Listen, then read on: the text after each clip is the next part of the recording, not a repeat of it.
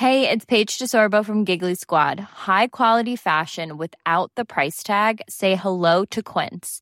I'm snagging high-end essentials like cozy cashmere sweaters, sleek leather jackets, fine jewelry, and so much more. With Quince being 50 to 80% less than similar brands. And they partner with factories that prioritize safe, ethical, and responsible manufacturing. I love that. Luxury quality within reach. Go to quince.com slash style to get free shipping and 365-day returns on your next order. quince.com slash style.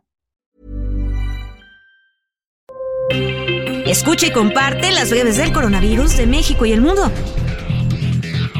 La Secretaría de Salud en México reporta este martes 9 de mayo 8.220 casos activos estimados en los últimos 7 días, lo que suma 7.595.863 casos totales y también informó que el país acumula 48 muertes por COVID-19 en los últimos 7 días, con lo que suman 333.961 decesos totales.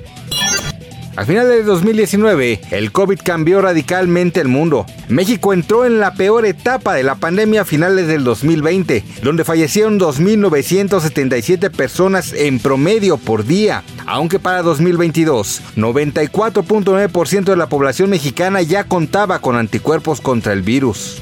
La Organización Mundial de la Salud declaró el pasado viernes 5 de mayo el fin de la pandemia por COVID-19, después de más de tres años de haberse decretado y al menos 20 millones de muertos en el mundo.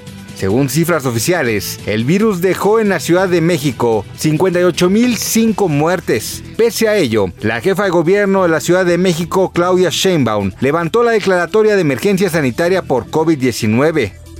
Hoy, 9 de mayo de 2023, el doctor Hugo López Gatel, subsecretario de Prevención y Promoción de la Salud, puso fin a la emergencia sanitaria por COVID-19 en México, por lo que este podcast con la información más relevante del COVID-19 en nuestro país y en el mundo entero llega a su fin tras tres años de emisión ininterrumpida. El equipo de Heraldo Podcast y su servidor José Alberto García agradecemos su seguimiento y preferencia. Y recuerden, podrán encontrar más información sobre el coronavirus en nuestro portal www.heraldodemexico.com.mx y en todas nuestras plataformas digitales.